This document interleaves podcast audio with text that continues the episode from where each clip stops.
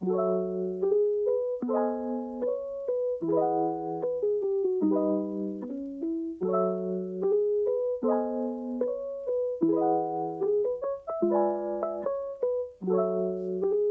大家好，欢迎回到悄悄聊天室。我是 Anita，，我是 Annie。对，非常快，我们又过了一个礼拜，然后我们这礼拜又有新的 podcast 内容想要跟大家分享一下。那在开始之前呢，我们先来稍微闲聊一下吧。不知道，虽然才过一个礼拜，但是事情应该有些变化。Annie，你最近在忙什么？我分享我最近在干嘛吗？就最近忙东忙西，忙忙忙很多事情哦，很好。你有对，没有好吃懒做。对，Annie 有有有有一些很不错的进展，但是可能不方便在这边跟大家讲。但是他有跟我讲，我你说什么进展嘛？感情上吗？没有啦，你有买一个很棒的东西啊，不是哦？对啊。哦，oh, 嗯，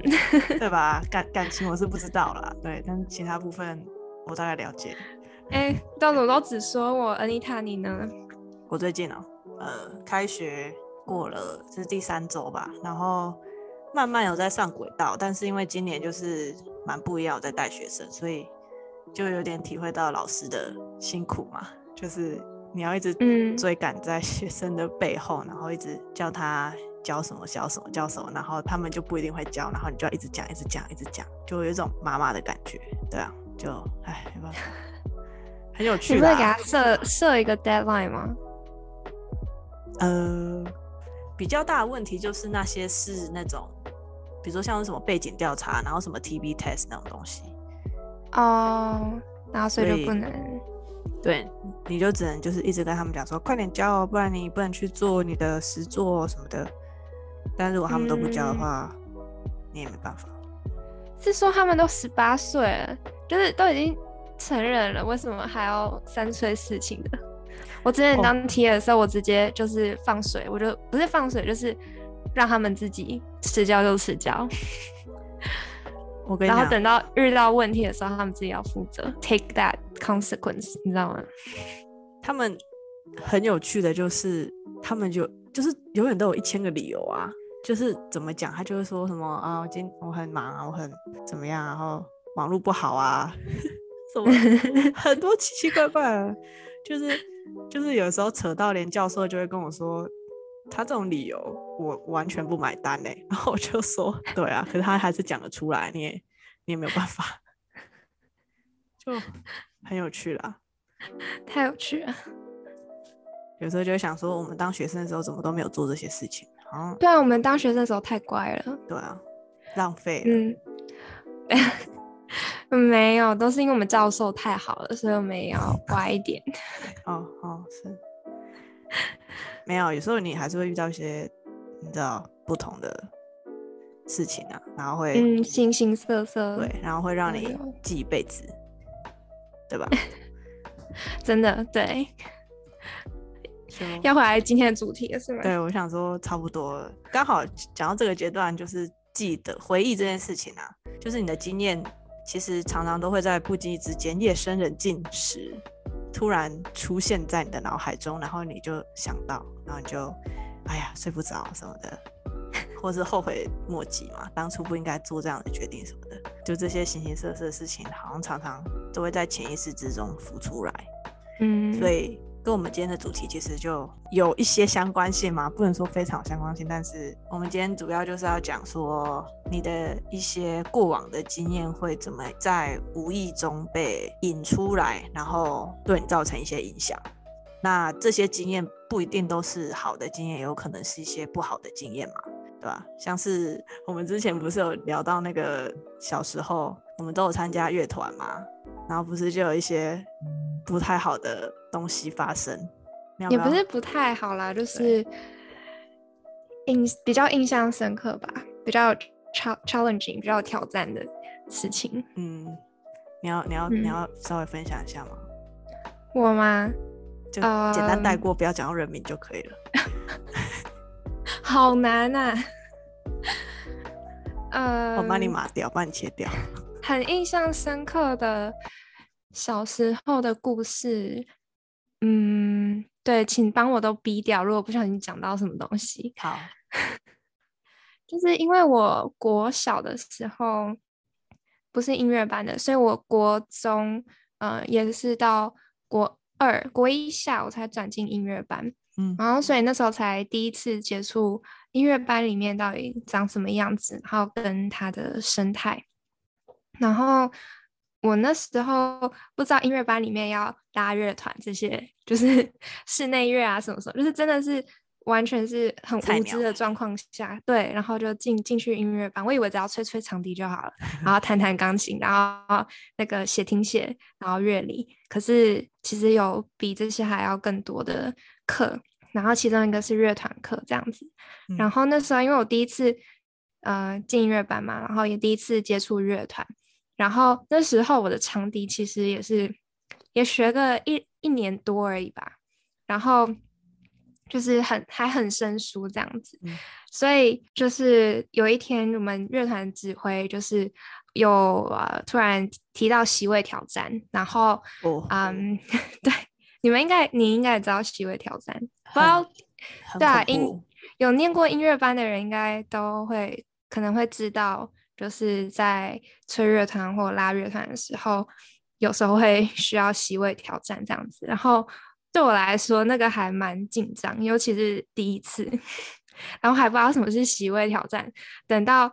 就是大家前面，因为我们有十几支场地，等到前面两三个吹完，就是音阶啊，然后片段的时候，我才知道哦，原来这叫做席位挑战。然后我等一下还要做一模一样的事情，对。然后后来就就是就轮到我了嘛，可是我那时候就是技术还不如人，所以我吹、嗯、我记得是 D 大调，吹上去然后吹不下来，然后 然后就卡到中间卡一直卡，然后就就后来指挥就说嗯好，你先先这样子这样，然后最后因为有十几支长笛嘛，那乐团的配置不需要到那么多吧，嗯、所以那时候我就被分到就是呃后面打那个。大鼓，天呐，对吹长。笛跑去打打击，对，因为打击缺人嘛，然后就是我们这些就是就是需要去帮忙这样子，然后打大鼓那节奏错了也会被骂，就是真的很夸张，我觉得，嗯，可是其实后来回想起来，虽然说当下真的就是很紧张吧，然后其实后来当下，嗯、其实，在那个当下啦，我没有。我就想说，哎，打大鼓也蛮好玩的。可是我后来才知道说，哦，这个好像是，呃，可能会有另外一种意义存在的。然后，可是因为这些事情，然后所以后来就算是拼命练长笛嘛。然后也碰到很好很好的老师，这样子体系，对。然后就后来就长笛就进步很快，所以它算是一个正面的影响吧。嗯，嗯对了，就是席位挑战这件事情对我来说是。人生中算是一个正面的影响，比负面影响还要来得多。嗯、对啊，可是就很有趣，真的。对啊，嗯，其实刚刚 Annie 也有讲到，就是说他即便这件事情已经过去蛮蛮久了吧，已经好几年前，但是其实他还深刻的记得这个印象。嗯、然后当然说这件事情不一定是一件负面的事情，但是其实你当时的那个感觉，现在应该都还是记着吧。嗯，我还那个脑中的画面，还有就是我在后面打那个大鼓，然后看着大家吹某一首乐团的曲子。我不能讲太明显，不然等一下会太明显。对，就是那首歌的 title 跟他的作曲家我都还记得，的然后那样的场景我也都还记得。嗯。嗯就这些经验，我觉得也蛮难忘记的吧。其实你讲这个席位挑战，你已经分享一个小故事了，所以我觉得我也不需要讲太多。但是我的印象，我的你也可以讲啊。我的经验是比较不好的吧，嗯、因为也是一开始新进去，然后你就当然被排在最后啊，因为你就是新人，然后完全席位挑战也都不知道到底是什么，指挥就会叫你说哦，那就从最后面哪一个开始。那你就整个是懵懵懂懂，根本不知道什么叫做要开始，然后或是换我，知道吗？然后就我就拉了，就指挥就整个就是发疯，他就说你为什么要现在拉？我有叫你拉吗？我想说啊，你不是说从最后面那一个开始？结果他的意思是说要先从我旁边那一个人先开始拉，因为我要挑战他，所以他要先拉，然后我再拉。这种可是重点是哦，他都没有先讲清楚，之后就直接就是怪在我头上，然后当着全团哦、嗯、三个年级的人，然后就这样子算是有点破口大骂吧。然后就是对我而言，其实我就蛮吓到的，因为就是你知道，就是才刚进去嘛，嗯，所以其实就造就了我好一阵子对他印象都非常不太好，这样。但是之后。就是二年级、三年级之后就好一点了，然后当然我就是也是有点类似 Annie 一样，就是我就因为从第二年开始就是看你考试成绩翻，然后安排位置嘛，然后你知道你就会比较进步，然后你就可以坐前面，然后其实就没有这种事情发生。但是其实因为这种事情，就是我到现在都过了这么久，其实我还是印象深刻记得，然后我甚至还记得我当时心里的那一个不服气，然后。很就是觉得被羞辱的感觉，嗯、然后但是因为在亚洲，你又不太 能直接就是当面跟老师杠上，就想说算了，我就忍住好了。其实，但是其实这个不好的情绪跟记忆都还一直存在脑海中吧。嗯，对啊，所以有的时候夜深人静的时候，这些事情也是会冒出来，然后想了想，还是会觉得有点生气。然后对，夜深人静的时候想这个，好好可怜哦。你知道，就是很很多时候这种事情都会在无意中冒出来，你也不知道他们到底是怎么出来的，嗯、但是他们就是突然就冒出来。然后有的时候你可以去思考它，有时候你就会被它击垮，就是看你当时的情绪状态吧。嗯嗯嗯，对吧？所以我们两个讲了这么多。有有泪有笑的故事，其实重点就是想要跟大家分享一下我们今天的主题，就是主要是在讲说，呃，PTSD 就是我们的所谓创伤症候群的这些患者们，他们因为创伤，然后会经历一些很大的改变，然后这些改变也会对他们的生活造成很多的影响。那我们要不要现在稍微的介绍一下什么叫创伤症候群？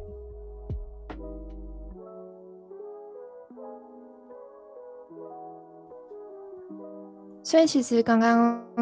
我跟妮塔分享这些小故事啊，啊，这个就是我们从小到大，就是对我们来说曾经经历过，或者是让我们难以忘忘怀的一件事情嘛。然后其实虽然说这个对我们来讲没有造成我们日常生活上的功能的影响，或者是呃现在带给我们压力。所以也也不是创伤症候群，只是说这么小的事情都可以对于我们这些没有创伤症候群的人来说都会有一些影响了。那其实人在经过一些意外啊、天灾啊，或者是任何造成心理上极大压力的事件后，它会产生一个症状叫创伤症候群。它这是一系列的心理上的症状。那其实创伤症候群通常可以分为，它有创伤，然后对于相关的经历产生压力，然后呃，对于这些经历产生恐慌、逃避的心态，还有挣扎的心态，然后也对于这些经历感到疲惫感、低落感，还有对应的能力降低，甚至到你的生理的免疫系统的降低。那最后就会影响到睡眠啊，像是失眠啊，或者是或者是适应性障碍，然后和其他各种的心理引起的生理不适感这样子。嗯，那这就是简单创伤症候群是什么？然后像刚刚 Annie 有提到这些症状嘛，那其实它的族群呢可以有很多，可能大家都会有看过一些电影或者是一些连续剧啊、韩剧，可能都有演过说这是退伍军人嘛，还蛮常都会有创伤症候群的，嗯、因为他们参加过战争，然后去看过这种血淋淋的场景，然后去甚至需要去杀人或者是差点被人家杀的这些经验，然后都会造成他们在回来日常生活之后。还是记得他们经历过这些应该说令人恐惧的时刻。那除了退伍军人之外呢，其实像是呃有接受遭受过重大灾难啊，或者是比如说地震、龙卷风、天然灾害，或者是各种能你能够想象到的重大灾难，如果有人有经历过这些事情的话呢，不是说一定，但是也蛮有可能会有创伤症候群的产生。然后最后一个，我们有稍微想到，就是这个族群还有可能会包括家暴的妇女，并不是说每一个经过家暴的人都会有创伤的症候群，但是呢，他们还蛮有可能会有的，因为这些事情并不是说你在日常生活中会经历过，然后他们如果又这么长时间的遭受家暴的话，蛮有可能，这就蛮有可能会造成他们心理上的一个。我不知道一个什么心理上的压力导致最后的，的导致最后的创伤这样子，嗯，所以要怎么帮助他们跟治疗他们排解这些压力，然后让他们减轻这些创伤，就是治疗师需要做的事啦。嗯哼，没错。嗯。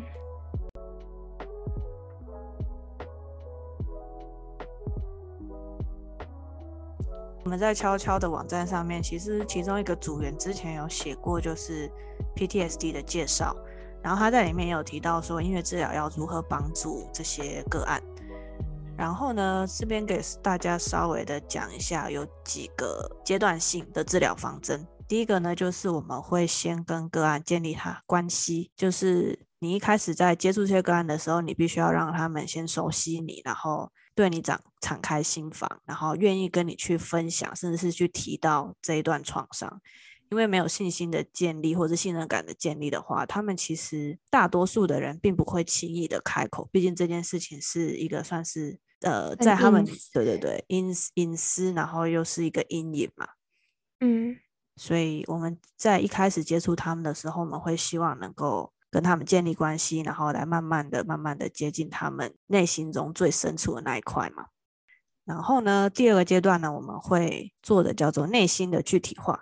简单来说呢，就是当他开始愿意跟你分享一些事情的时候呢，你就会开始慢慢的去希望可以挖深一点，然后去找到说他的压力的源头是什么，然后或者是去说他这个经验到底带给了他有什么什么什么样的影响。甚至是他这个经验带给了他对后续的事情有什么样的连接，你要去试着找出这些不同的回路，然后呢，才可以慢慢的去帮他厘清，说到底应该怎么样去，怎么样去减轻这些压力嘛？嗯，对，就是就是像你刚刚讲的，要探索压力的源头嘛，就是在是这个阶段最主要的，然后。能让他们内心具体化，让他们很多时候就是他们有这个压力，有这个感受，然后一直沉浸在那个感受里，但是其实他们没有去去察觉那个感受到底是什么。嗯、就是虽然他陷在那个那个情感里面，可是他却没办法察觉他一直在陷在那个情感这样。嗯、那治疗师在这个阶段可能会。帮助他去找到这个阶段，他到底情绪状态到底是在哪边，然后帮他找到这些压力的源头，然后让他打开心房，让他跟现在就是现实去做一个连接，就是不让他陷在过去的情绪，但是让他就是 verbalize，verbalize 讲出来，嗯，让他讲出来，对，嗯，真的，嗯。那所以这边的治疗的策略就可以包含，就比如说听一个他想听的歌啊，然后去分析歌词，或者是我们带一首歌给他，然后这歌词里面可能就有一些有可能让他做到连接的一些字眼，然后去试探着让他听听看说，说但他能不能用那些字，然后去讲出来他经历过这些事情，或者是他对这些事情的看法，这样，然后或者是说我们会做歌曲讨论啊，或者是。做音乐的情境导向等等等的，感觉可以举一个例子。你刚刚提到那个歌词分析嘛，嗯，那有时候可能大家觉得说，哎，不就是听歌，然后歌词分析就是我自己也可以做。那其实我们在做歌词分析的时候，因为你如果在面对这些个案的时候，然后你直接问他，你今天呃，你今天想讨论什么，还是你发生了什么，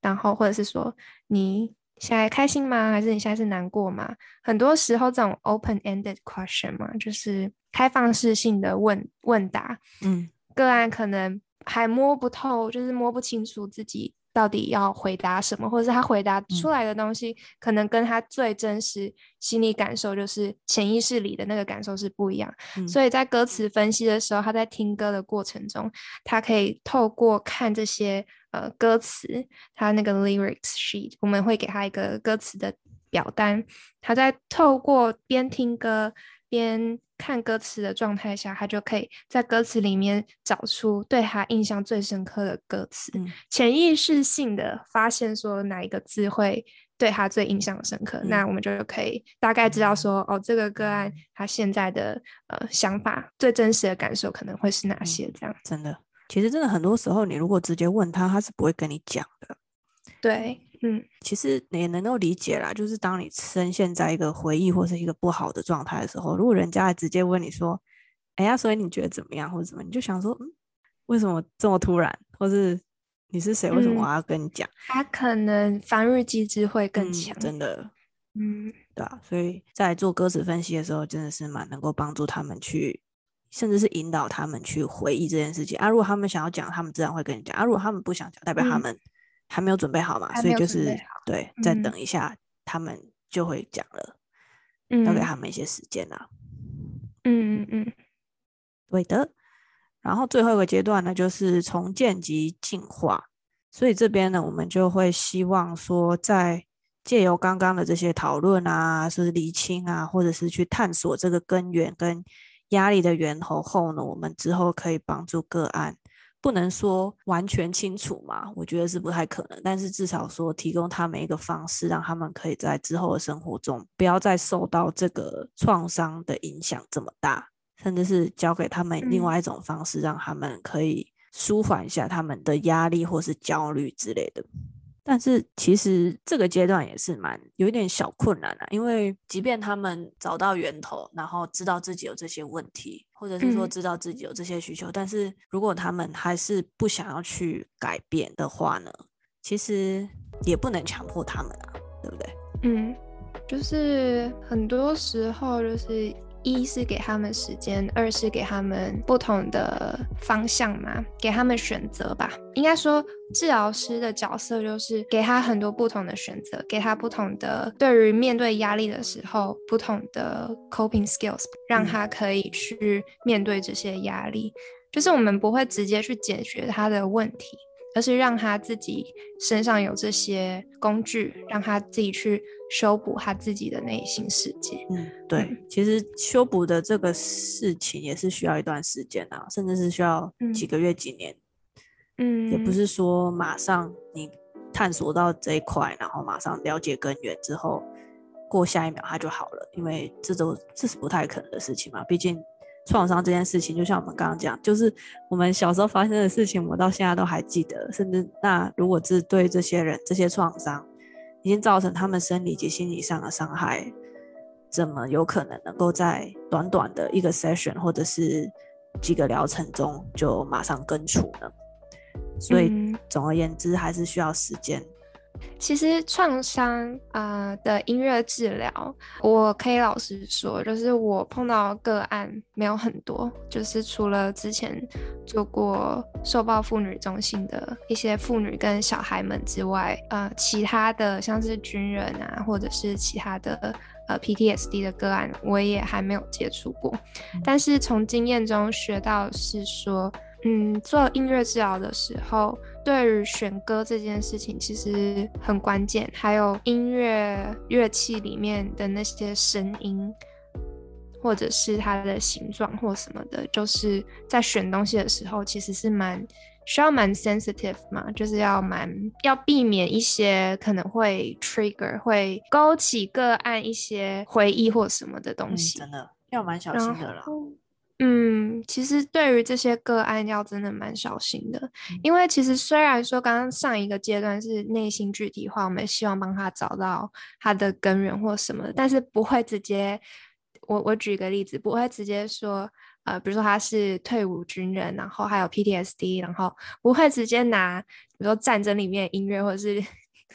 视频里面里面，然后直接播给他听，真的，那个是完全是会让他会 trigger 他去想到那些不好的回忆。嗯、虽然说我们知道压力源头在那边，但是因为我们知道，所以不会只往他的痛处去戳了。对对对，所以在选歌方面就是要很注意这样。真的，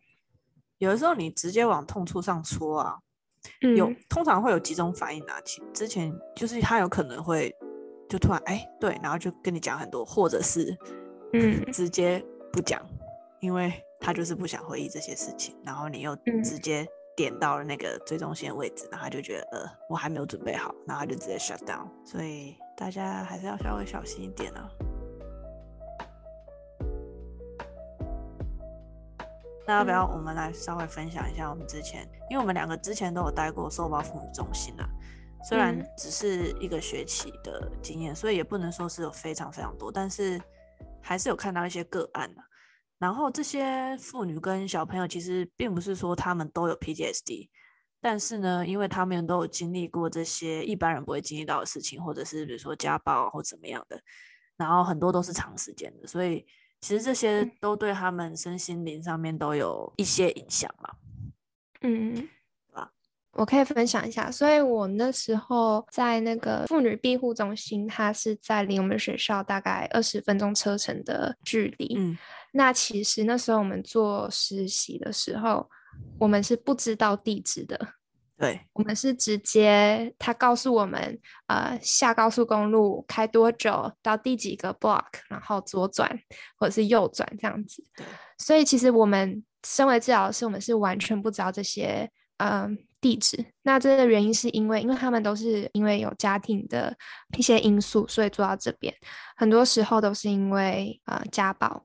那这些妇女。如果他们的地址被公开了，就是很有可能会被家暴的对象找到。找到对，嗯、那这些妇女也带着他们孩子们，所以其实公开地址会对他们来讲是一个啊、呃、危险。所以他为了保护他们，所以没有公开地址，而且这个机构是很有设置一些假的门，所以。刚开始我也不知道，就是前门是没办法进去的，这都是假的。那就是有一些小通道这样子，就是为了保护这些妇女这样子。嗯，那这些妇女其实她们不一定会待很久，有时候一个礼拜，有时候几天，有时候可能会到一个月这样子。那来的人呢？就是说，我刚刚讲的，就是有可能有家暴，他们是有可能也会带着他的小孩过来，或者是他的，我记得还有一个人带着他的姐姐，嗯，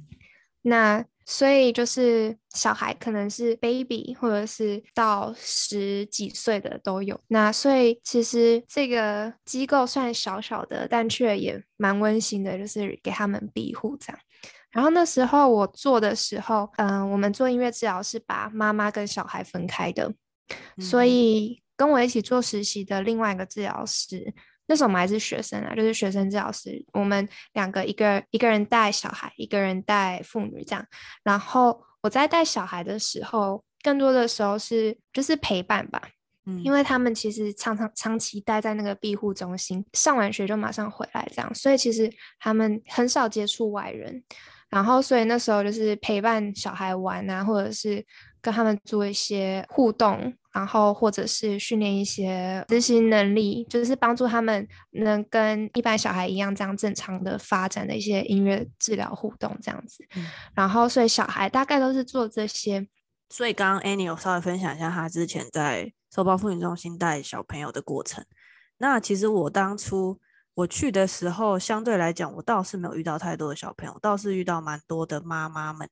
但是其实妈妈们并不代表大家都是家暴受害者。其实有遇过几个比较特殊的事，比如说他被人家跟踪，然后真的是跨州跟踪，然后装那种追踪器在车上那种，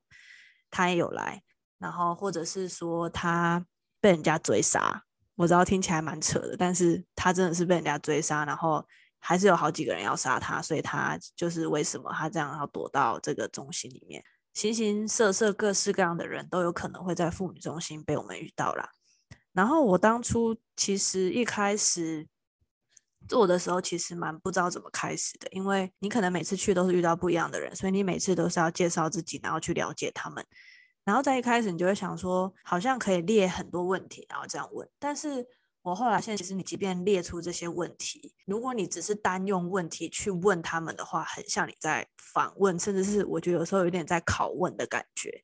然后他们很多时候碰到这些问题，其实一开始都不太愿意会去回答你，因为就有一种就在一个陌生人问你内心最深的那一个疤的感觉，所以其实大部分人都不太会想要讲。但是我后来有看老师示范，或者是慢慢去摸索，就是可以知道说，其实你如果用更多用一种谈话或聊天的方式，其实更快能够打开他们心房，而不是说你就是成天在访问他这种感觉。然后像刚刚我们讲的，其实我们那时候也是做很多歌词分析啊、唱歌什么的，在分析的过程或者是在听歌的过程。然后我们就会请他把重要的词圈起来嘛。可能大家一般听那些歌都会觉得好像，嗯，这些词听起来就这样啊，也没有什么。可是对于这些人来讲，有这些相关的经历在之后，他们听到这些歌，不同的字会对他们有不同的影响，甚至是让他们想起一些以前的回忆。然后这些回忆不一定是坏的，不一定完全是坏的，然后有时候也是好的回忆，但是。这时候就是情绪常常溃堤的时候吧，所以应该 Annie 当时也有碰到很多她的个案，也是就是会在分享过程中流泪啊，或者是情绪的释放之类的。嗯，然后其实这时候我们大部分都会跟他说没有关系，然后你可以哭，然后这些情绪是你所拥有的嘛，然后你有这个权利去把它表达出来。其实这些话可能对我们一般人而言，就要说嗯，按、啊、讲这些话不就没什么用？但是其实对这些人来讲，他们可能。在过去那段时间，他们需要隐忍这些情绪，因为他们不能崩溃，然后他们要为了孩子撑撑着，然后他们需要把这些苦全部往心里吞。所以，当他们有这个时间跟这个 moment 可以让他们真的完全做自己，然后放松的时候，嗯、其实对他们而言是一个蛮大的疗疗愈嘛。但不是说完全根除他们的问题，嗯、但是常常他们就是这几个瞬间对他们来讲是意义重大的瞬间。嗯，所以这也是为什么，就是常常这些时候，他们常常都会哭啊，什么样的，所以其实蛮感人的啦。但是当然也对他们在那边很悲伤，所以有一种还蛮呃错综复杂的情绪嘛。每次我带完 session 都有这种感觉。我相信他们自己内心世界也很错综复杂吧，因为我们在做的时候有遇到一个，他不是他没有小孩。嗯，但是就是也是因为家暴，然后到这个庇护所。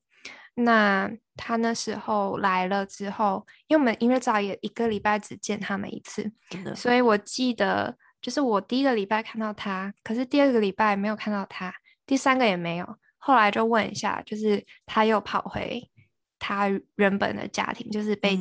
家暴的那个家庭。嗯、然后再过了几个礼拜，他又回来了庇护中心。然后这样子的状况应该反复几次，这样子。嗯哼哼。所以我们那个时候当然就是帮他做一些 process 嘛。他就是后来我最后一个 session，他也是 哭得稀里哗啦，然后就说他自己也忍不住什么什么的，对。嗯、但是，嗯，就是这种事情真的是不是一个 session 就可以解决的，真的是需要。嗯，就像我们刚刚有讲的，先建立关系，然后内心具体化，最后重建跟进化，这是一个很长很长的 journey，一个旅程。然后，如果个案自不愿意努力的话，其实治疗师也就是不是说无能为力，而是就是有限，希望对很有限。所以，其实我们的角度是除了帮他做建立关系啊、内心具体化之外，也是。鼓励他来找资源帮助他自己，这样。其实刚刚哎，你讲那个，他真的还蛮常发生的。之前有好有几个个案也是，就是会明明知道回去可能还是会被打或怎么样，但是他们还是回去。嗯嗯、对。但其中当然他们的原因只有他们自己知道，但是这样想起来也是蛮不好的轮回。嗯。所以我们做的角色就是希望他们能够从这个轮回中出来，但是因为他们所要顾忌的一定比我们想象中的还要更多更多，嗯嗯嗯，所以我们也只能提供他一个方式，或然后希望他可以从中解脱吧，嗯嗯，所以这就是我们两个在首保妇女中心的一些小经历，嗯，让大家可以稍微去思考一下，然后希望大家听得开心。那总结之前，我想问一下大家。不知道大家有没有这个经历，就是说你身边的朋友啊，或是家人，甚至是你的同学的谁，或是谁妈妈的谁，就是有经历过类似的创伤阴影呢？不知道大家有没有遇过这些事情？可能是有，可能是没有了。但是我觉得这种事情应该不是说真的不常见，大多大大多多少少应该还是会有耳闻一些。其实会蛮好奇大家就是在遇到这些事情的时候会做什么样的反应呢？真的是你如果真的是处在一个位置，说你需要去对他人提供言语上的安慰啊，或者是你需要去听他说这些事情呢，不知道你们会用什么样的方式去回应他们呢？其实这几点应该蛮值得大家去想一下的，因为说话是一门艺术嘛。但是要怎么把话说得好，然后又不让人家受到伤害，其实是一件蛮难的事情。猪猪有没有分享一下，有没有什么说话的艺术？我最不会说话了，你问我说话的艺术，应该说，嗯、如果人家说还有这些事情的话呢，你你你会建议他或是做怎么样的回应呢？嗯，就是说，如果你身边的朋友，不管是亲人或者是你的。嗯，兄弟姐妹，或者是你的爸爸妈妈，不管是不是你的身边的亲友，就是你可以除了陪伴他之外，然后听他说话，然后听他分享，让他宣泄他一点一点情绪之外呢，其实可以帮他找一些资源，不一定要是音乐治疗，因为其实我觉得不是每一个人都很适合音乐治疗，嗯，就还是要看人这样子。然后也是要经过评估才会知道他适不适合。那当然，音乐治疗是一个选择。那还有其他很多其他资源，像是心理咨商啊，或者是一些创伤的治疗师，受过创伤训练的治疗师，他们都是一个很好的资源。然后我觉得，作为朋友或者是作为家人，我们能做的是就是陪伴，然后帮他找帮手。帮助他，因为可能我们在啊、那个角色，朋友的角色或者亲人的角色，我们没办法给他比较多客观的评论和客观的资源，就是说可以聆听其他的专业，然后去找这些专业帮忙，这样。嗯，真的就多方寻求帮助了。但是当人家对你发出求救讯号的时候，嗯、在你的能力之内，还是就不要忽略他了。人家其实愿意对你讲这些事情，已经算是很大的一步，代表他真的信任你。那就差不多这样喽，各位。我觉得我们今天也是讲蛮多的。最近的主题好像都有点小悲伤啦。对啊，下一集应该要快乐一点。对，我好想要快乐的主题。哎，中秋节快到了。哦，可以啊，讲一个什么月饼相关之类的吗？月饼相关，可是下下应该就是下个月十月可能吃不到月饼。啊。或是 Halloween 啊？哦，Halloween 也可以讲一些鬼故事之类的吗？没有，怎么从从悲伤到那个，以后大家都没有人要来听了，真的。想说换个风格，但是我们因为这个月主题是这个嘛，所以我们就希望跟大家全方位的分享一下经历啊，或者是一些小小的背景介绍什么的。嗯。好啦，那就差不多这样啦。那就谢谢大家今天的聆听啦。然后希望大家听完这些之后，可以有一些不同的想法，然后对创伤症候群也有一个不一样的了解，然后也知道说音乐治疗可以用什么样的方式来帮助这些个案呢？那如果大家喜欢的话，记得要按赞、分享、订阅，然后多听个几遍哦。那我们就下次再见喽，拜拜，拜拜。